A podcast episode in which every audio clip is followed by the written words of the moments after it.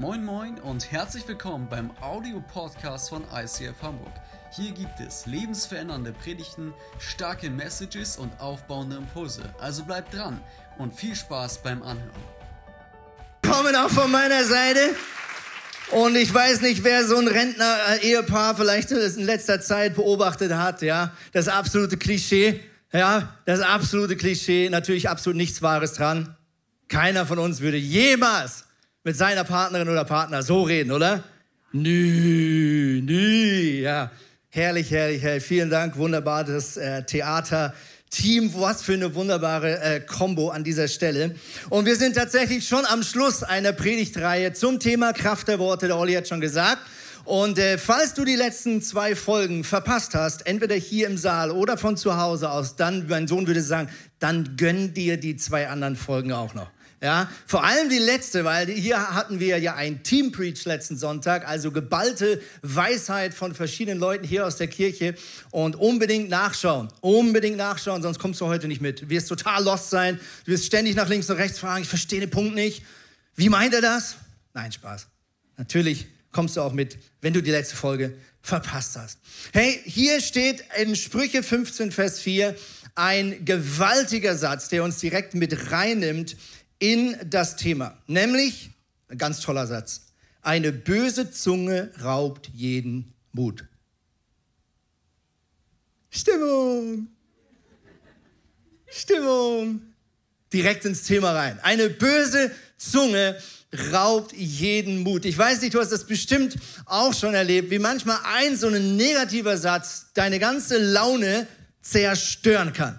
Ja?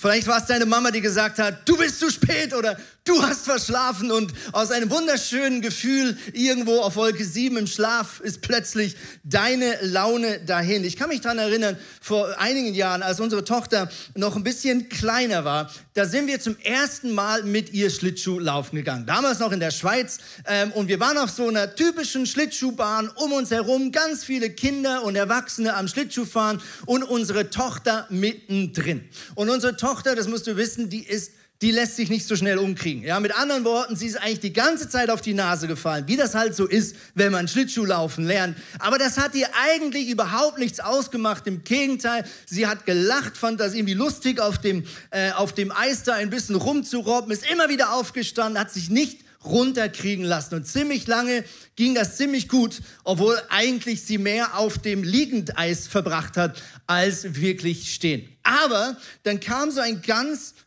krasser Moment, den ich nie vergessen werde als Papa, weil irgendwann nach dem siebten, achten, tausendsten Mal hinfallen, kam sie wieder hoch, ich half ihr zurück auf die rutschigen Beine und plötzlich zum ersten Mal wanderte ihr Blick einmal quer über dieses Eisfeld. Und plötzlich sah ich, wie ihre Augen trauriger wurden, wie ihre Schultern so nach unten gingen. Und plötzlich sagte sie, alle können Schlittschuh laufen, nur ich nicht. Puh.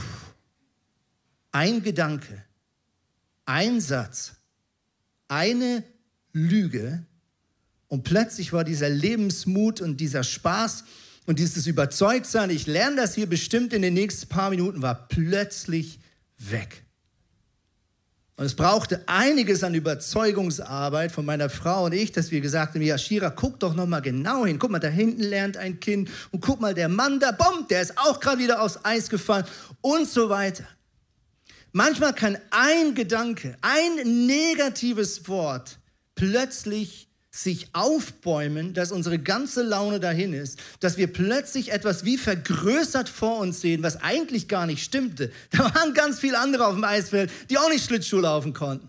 Aber plötzlich wird so eine Halbwahrheit, bäumt sich auf und zerstört alles. Mich würde mega mal interessieren, vielleicht auch von zu Hause aus, genauso wie hier im Saal. Zückt mal eure Handys. Also heute solltet ihr ja, wenn wir schon mal hier oben sind, wirklich alle Empfang haben.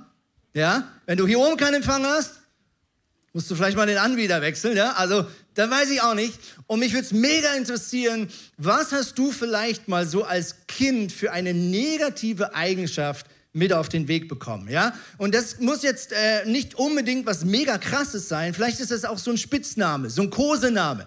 Ja? Ich glaube, viele von uns sind in irgendeiner Familie aufgewachsen, wo es vielleicht so eine Eigenschaft gab, die man immer wieder über die ausgesprochen hat. Ja? Ach, du zu spät komme. Ach, du Spätaufsteher. Ja? Du Morgenmuffel. Ja? Vielleicht auch so ein Spitzname. Mich würde mega interessieren, was hat man dir früher gesagt, wo sich vielleicht äh, mit der Zeit auch zu was aufgebäumt hat, was gar nicht wirklich stimmt. Zum Beispiel in meiner Kindheit hat meine Mutter immer lieb gemeint gesagt, der Andreas, das ist unser Sensibler. Ja? Ich hatte drei ältere Geschwister und über mir wurde das sehr oft gesagt, der Andi, das ist unser Sensibler. Ja, und jetzt kommt der Punkt. Sie hatte grundsätzlich nicht recht. Ich war äh, und bin vielleicht immer noch relativ ein Mensch mit, mit starken Empfindungen. Ich empfinde Dinge intensiver vielleicht als der Durchschnitt der Weltbevölkerung. Aber das Problem war, wenn du diesen Satz zu oft hörst, dann kann manchmal, ohne dass die Mutter oder der Papa das will, so eine Eigenschaft plötzlich zu einem Nachteil werden oder zu einer ungewollten Benachteiligung, wie so ein Vorzeichen vor der Klammer, ja, dieses Minus vor der Multiplikation in der Klammer. Mathematisch habe ich es nie verstanden, aber wir wissen, was das passiert, ja. So ein negatives Vorzeichen kann manchmal zu einem kleinen Gefängnis werden, was in unserem Leben immer größer wird. Jetzt schauen wir mal, was hier schon alles gesagt wurde. Wow, das sind heftige Sachen. Ich lese mal ein paar Sachen vor, weil wir heute von der Schriftgröße das hinten wahrscheinlich nicht mehr lesbar hinbekommen. Hier steht Chaot, Heulsuse, schüchtern, dünn, Zimtzicke, Witzbold, komisches Kind, Elefant im Porzellanladen. Du bist zu empfindlich Faul wurde sogar öfter genannt, Klassenclown, du bist so anders und so weiter und so fort. Hey, vielen, vielen Dank für eure Ehrlichkeit an dieser Stelle. Das Krasse ist, jetzt haben wir sehr, sehr hart eingestiegen. Dieser Vers sagt nicht nur, eine böse Zunge kann ganz viel kaputt machen. Dieser Vers sagt nämlich auch, aber ein freundliches Wort heilt und belebt. Ein freundliches Wort hat die Kraft zu heilen und wieder aufzuerbauen und zu beleben. Ich habe früher in meiner Studentenzeit in Zürich am Flughafen gearbeitet. Wir haben so ein bisschen Geld zu verdienen, das braucht man ja, um äh, irgendwas zu essen. Und ähm, ich habe am Security Check gearbeitet, also da, wo dein Handgepäck einmal getestet wird, wo man durch so einen Rahmen durchläuft und je nachdem dann so komisch abgetastet wird, ein bisschen unangenehm. Und das war mein Studentenjob. Und ich habe mit der Zeit so ein Lifehack rausgefunden. Ja? Ich habe nämlich oft Frühschicht gemacht, also so 5, äh, 5.30 Uhr rum äh, steht man dann da bereits äh, an, der, an diesem Band, wo man dann das Gepäck entgegennimmt. Und Du kannst dir vielleicht vorstellen, da triffst du auf sehr viel nicht so gut gelaunte Leute. Ja, warum? Da gab es viele Leute, die haben einen Langstreckenflug über Nacht hinter sich, sind frühmorgens in Zürich gelandet, mussten noch einen Anschlussflug erwischen. Das heißt, sie waren so verschwitzt, verklebt. Sie hatten vielleicht auch Angst, den Flug zu verpassen. Andere waren mit den Nerven am Ende. Da kamen zum Teil Eltern mit zwei schreienden Kindern und der Schweiß lief von der Stirn. Und jetzt ahnst du schon, auch ich war morgens um 5.30 Uhr nicht immer gut gelaunt. Ja? Mit anderen Worten, Frühschicht war echt tough. Wenn du da morgen stehst, du fühlst dich selbst noch gar nicht fit und da ballerst du da auf alle möglichen nicht so gut gelaunten Leute, dann kann das einen schon richtig in den Keller ziehen. Ja? Und wenn dann noch einer einen blöden Spruch macht, oh my goodness. Aber irgendwann habe ich einen Trick rausgefunden. Ich habe einen Trick rausgefunden. Und zwar habe ich mir angewöhnt, schon vom Weiten, wenn die Leute entgegengekommen sind, die anzulächeln. Sie einfach anzustrahlen und irgendwas Schönes zu sagen. Und du kannst dir nicht vorstellen, wie manchmal gestresste Leute kamen, total angespannt, ah, wo machst du dich machen, völlig aufgeregt. Und in dem Moment, wo du sagst, guten Morgen, haben sie einen guten Flug gehabt, macht es wie aus einem Traum erwacht. Und plötzlich lächelt die Person wieder und die Schultern werden ein bisschen gerade. Und wisst ihr, warum ich das gemacht habe? Nicht, weil ich so unglaublich selbstlos war, sondern weil ich herausgefunden habe, dass wenn ich das tue, das auf mich selber einen positiven Einfluss habe. Also wenn ich andere Menschen anlächle und was Schönes sage, obwohl ich mich noch nicht gut fühle, so verändert sich plötzlich in mir selber meine Laune und meine Wahrnehmung und eine vielleicht negative Brille wird plötzlich etwas schwächer. Mein erster Punkt heute Morgen ist, dein Glaube wird gestärkt durch Proklamation. Proklamation, vielleicht ein bisschen ein altes Wort. Also dein Glaube, was du glaubst über dich selbst, über diesen Tag, über der nächsten Prüfung und so weiter, wird verändert durch das, was du aussprichst. Ja, in Römer schreibt Paulus folgendes an die Gemeinde in Rom. Denn wenn du mit deinem Mund bekennst, Jesus ist der Herr, und wenn du von ganzem Herzen glaubst, dass Gott ihn von den Toten auferweckt hat, dann wirst du gerettet werden. Wer also von Herzen glaubt, wird von Gott angenommen und wer seinen Glauben auch bekennt, der findet Rettung. Also hier geht es um äh, die Frage, wie wirst du gerecht gesprochen? Er ist mitten in einer theologischen Diskussion hier, aber was wir hier rausnehmen können aus diesem Vers ist, dass es offensichtlich einen großen Unterschied macht, ob wir nur etwas glauben oder ob wir auch etwas über uns oder über den Mitmenschen aussprechen. Wenn du glaubst und bekennst, Jesus ist der Herr. Ich glaube, dass manch einer folgenden Rückschluss ziehen würde, nämlich das, was ich glaube, das sage ich und das, was ich sage, das tue ich. Also, was ich glaube, innerlich werde ich irgendwann auch mit Worten zum Ausdruck bringen, in meinen Gedanken, aber irgendwann auch in meiner Umgebung. Und das, was ich viel ausspreche, kann irgendwann dazu führen, dass ich dann auch danach handle. Aber wenn wir die Bibel genauer anschauen, dann kannst du den Satz auch umdrehen, nämlich was ich sage, beeinflusst, was ich glaube. Was ich in meinen Gedanken oder mit meinen Worten über mir, über meinem Tag, über die nächsten paar Stunden oder auch über einen Mitmenschen ausspreche, das verändert auch mit der Zeit, was ich selber glaube und deswegen auch, was ich tue.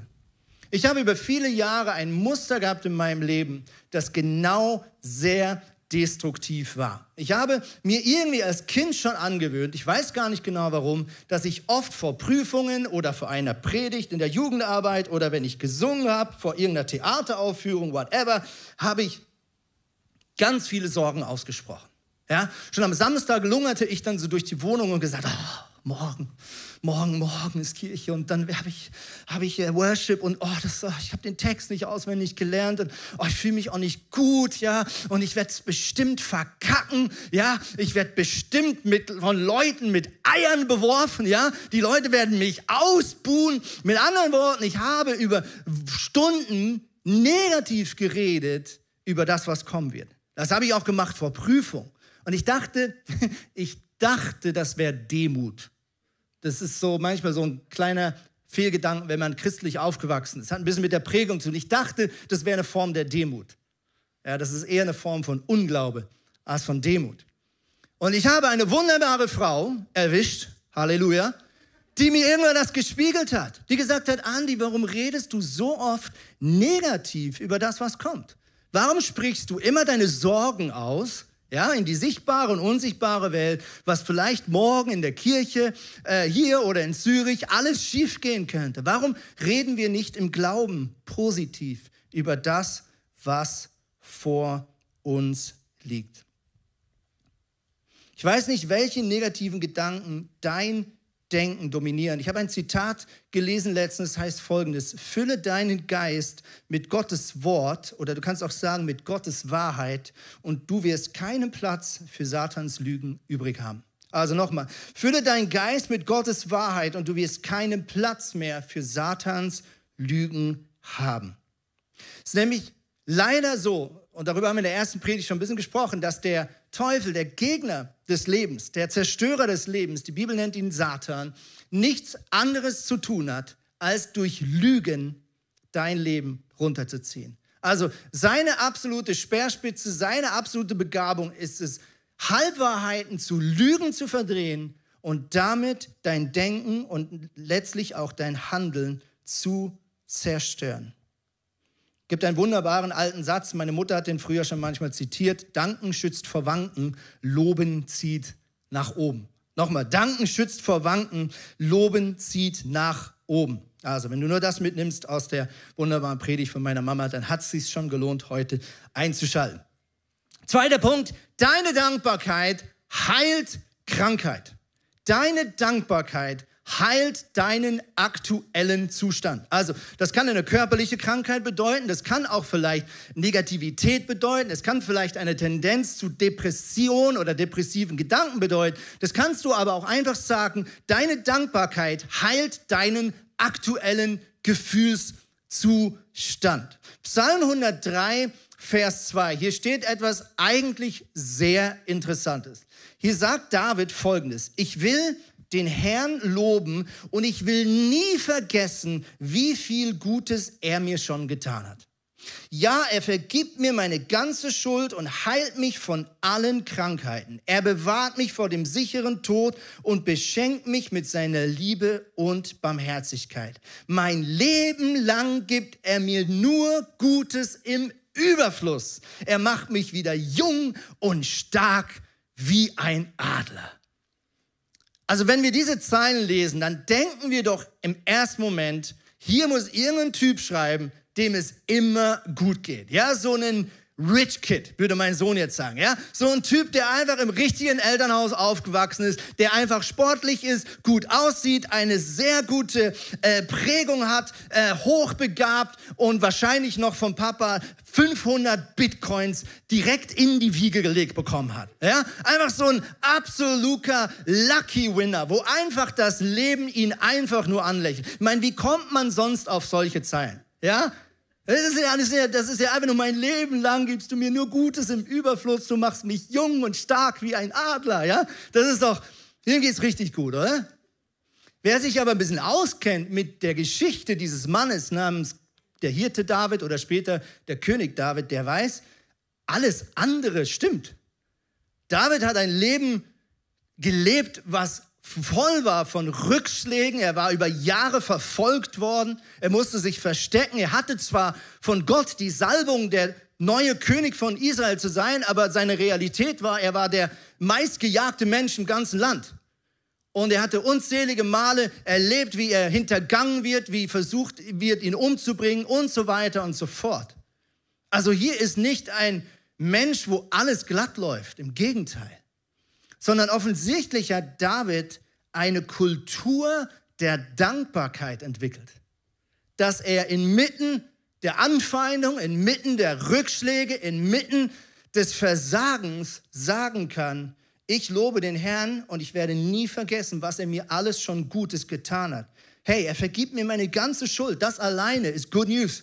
Okay, das alleine ist Good News. Aber noch weiter, er heilt mich von allen Krankheiten. Vielleicht sagt er auch heutzutage, so krass, eigentlich ähm, freue ich mich heute einfach mal drüber, dass ich nicht immer krank bin, dass ich meistens an irgendwelchen Sachen vorbeilatsche und mich nicht anstecke und gerade aktuell gesund bin. Hey, er hat mich bisher vor dem sicheren Tod bewahrt und er beschenkt mich mit seiner Liebe und Barmherzigkeit. Und jetzt kommt's, mein Leben lang gibt ihm mir Gutes im Überfluss.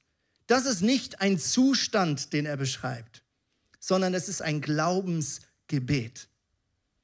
Mit anderen Worten, Dankbarkeit, wenn wir lernen, gute, positive Gedanken über uns auszusprechen, verändert unseren aktuellen Zustand. Und das ist jetzt nicht einfach nur psychologisch gemeint im Sinne von, ja, äh, ne, irgendwie komische Energie und so weiter und so fort, sondern um was es hier wirklich geht, ist, es geht um die Wahrheit.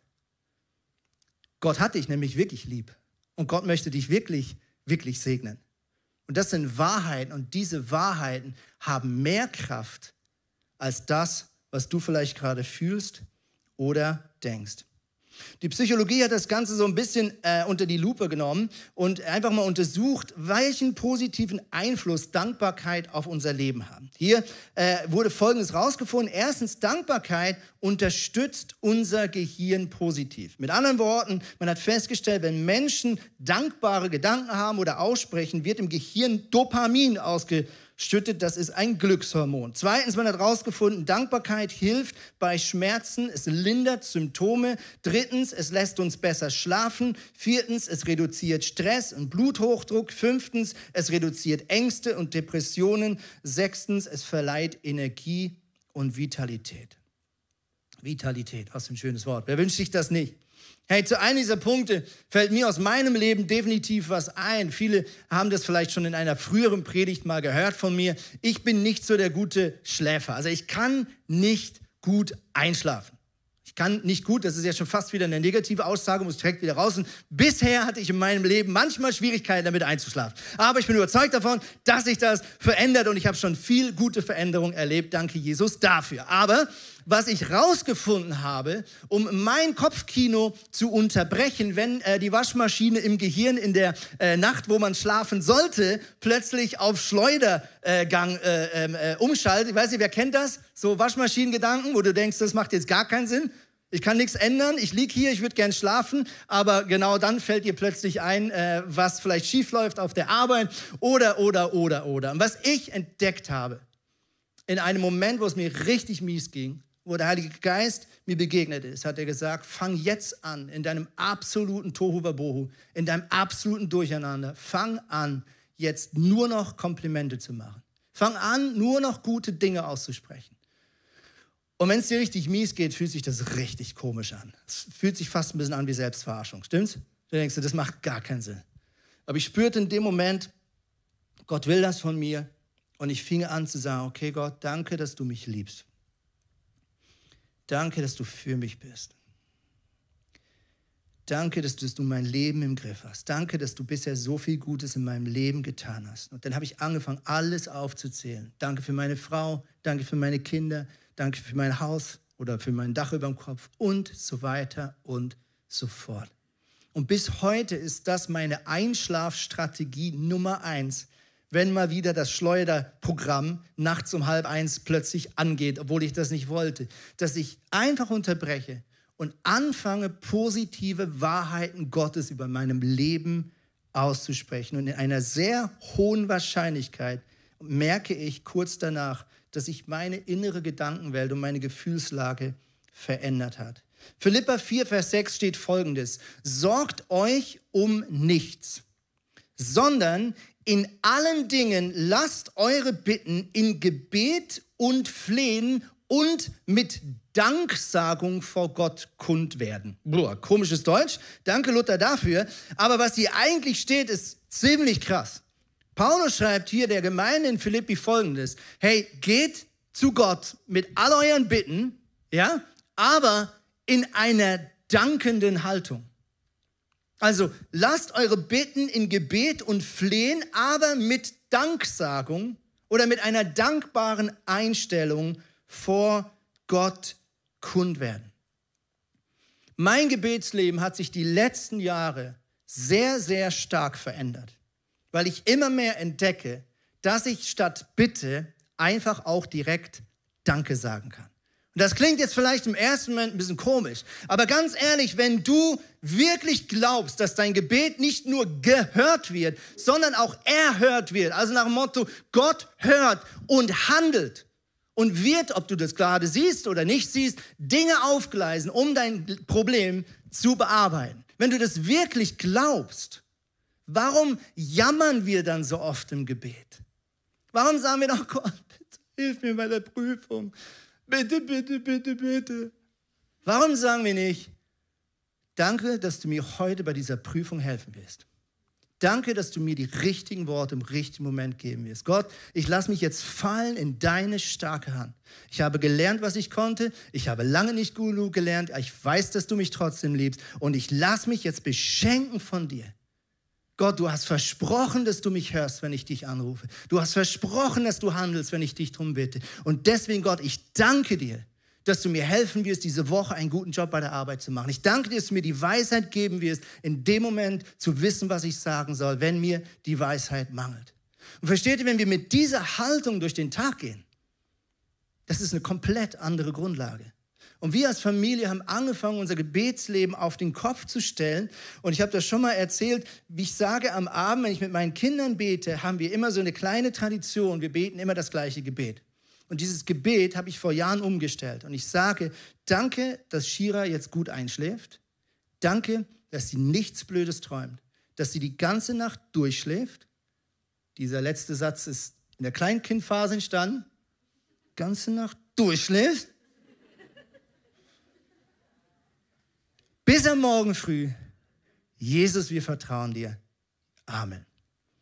Und warum wir das umgestellt haben und unterdessen, ich habe heute Morgen mit meiner Frau über das geredet, es ist so krass, wir haben wirklich fast nie die Situation, dass unsere Kinder sagen, dass sie schlechte, schlecht geträumt haben oder dass sie Albträume haben.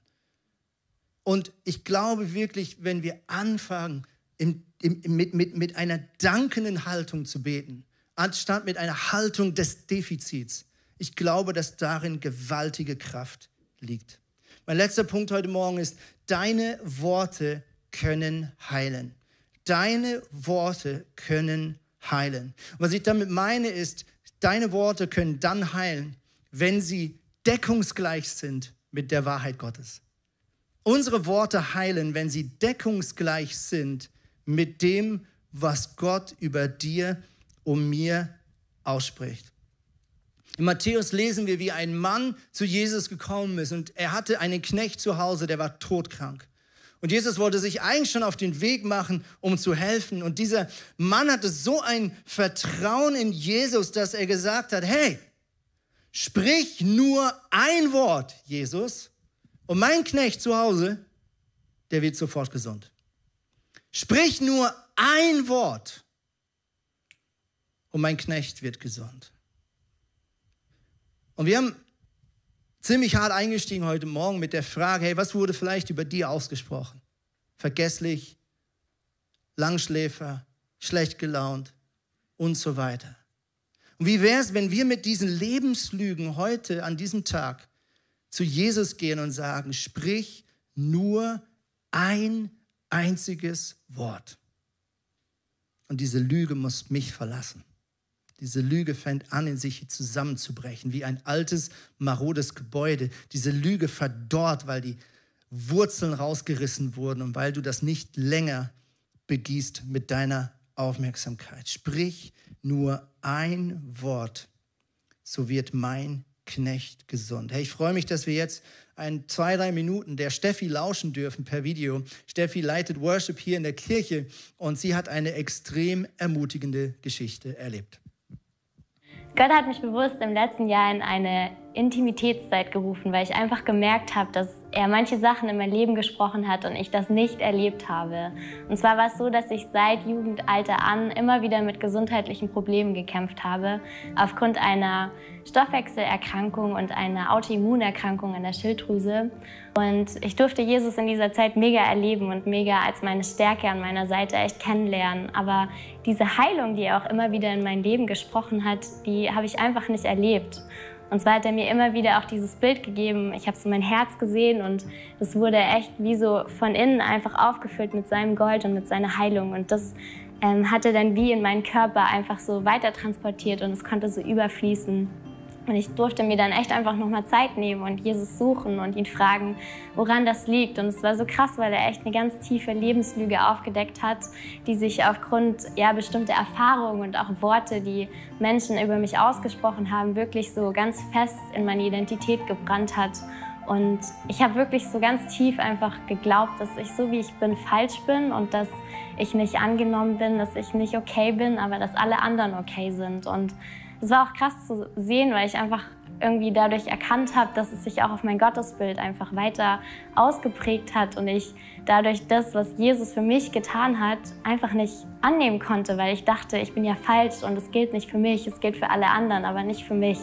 Und es war so krass, weil ich durfte durch diese Erkenntnis einfach wirklich nochmal ganz bewusst diese Heilung ganz neu ergreifen. Und in Jesaja 53, ähm, ja, da steht so, durch seine Wunden sind wir geheilt worden. Und das durfte ich wirklich so ganz neu für mich annehmen und da weiter aufs Wasser gehen und da die Schritte gehen. Und es war echt cool, weil ich auch ja, da einfach mutig sein durfte und praktische Schritte gehen konnte und meine Medikamente abgesetzt habe, weil ich einfach wusste, hey, ich möchte das wie austauschen und diese Heilung einfach für mich annehmen und wirklich diese Wahrheit, dass ich angenommen bin, dass ich geliebt bin und dass er das einfach voll über mich ausspricht. Und es war nicht einfach, weil es war echt so ein Kampf auch immer wieder so zwischen dem, was glaubst du und auch was fühlst du und wie fühlst du dich. Aber es war so krass, weil ich hatte dann so einen Moment in der Celebration, wo, wo ich wirklich wusste, jetzt hat sich so manifestiert und jetzt hatte ich auch wie so das Bild, dass Gott mir wie so eine neue Schilddrüse gibt und ich einfach wusste, jetzt bin ich geheilt. Und es ist so krass, weil mich auch einfach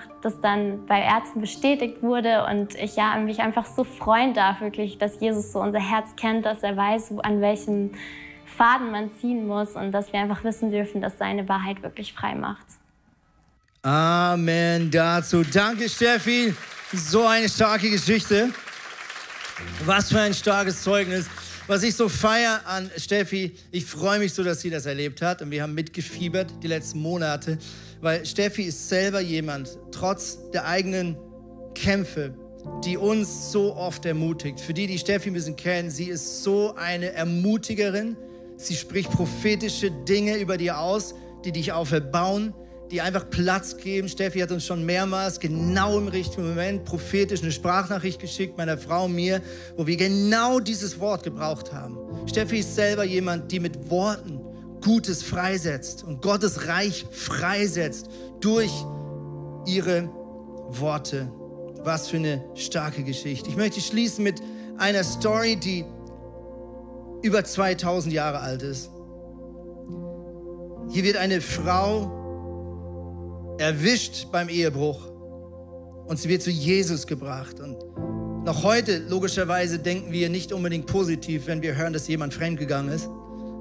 Aber damals war das das absolut Schlimmste. Es war die größte Bloßstellung, es war die größte Scham. Diese Frau wurde in die Öffentlichkeit gezerrt, sie wurde vor, die, vor, die, vor das Volk gebracht. Die Leute haben wahrscheinlich sie angespuckt, sie wird wahrscheinlich irgendwo da niedergekauert sein in Scham. Sie spürte diese ganze Anklage des Volkes, alles, was da an, an Verurteilungen, Gedanken auf sie niederschmetterte. Und man fragte diesen Jesus, diesen Mann, der von sich selber sagte, dass er der Messias sein soll. Man fragte ja, was ist jetzt?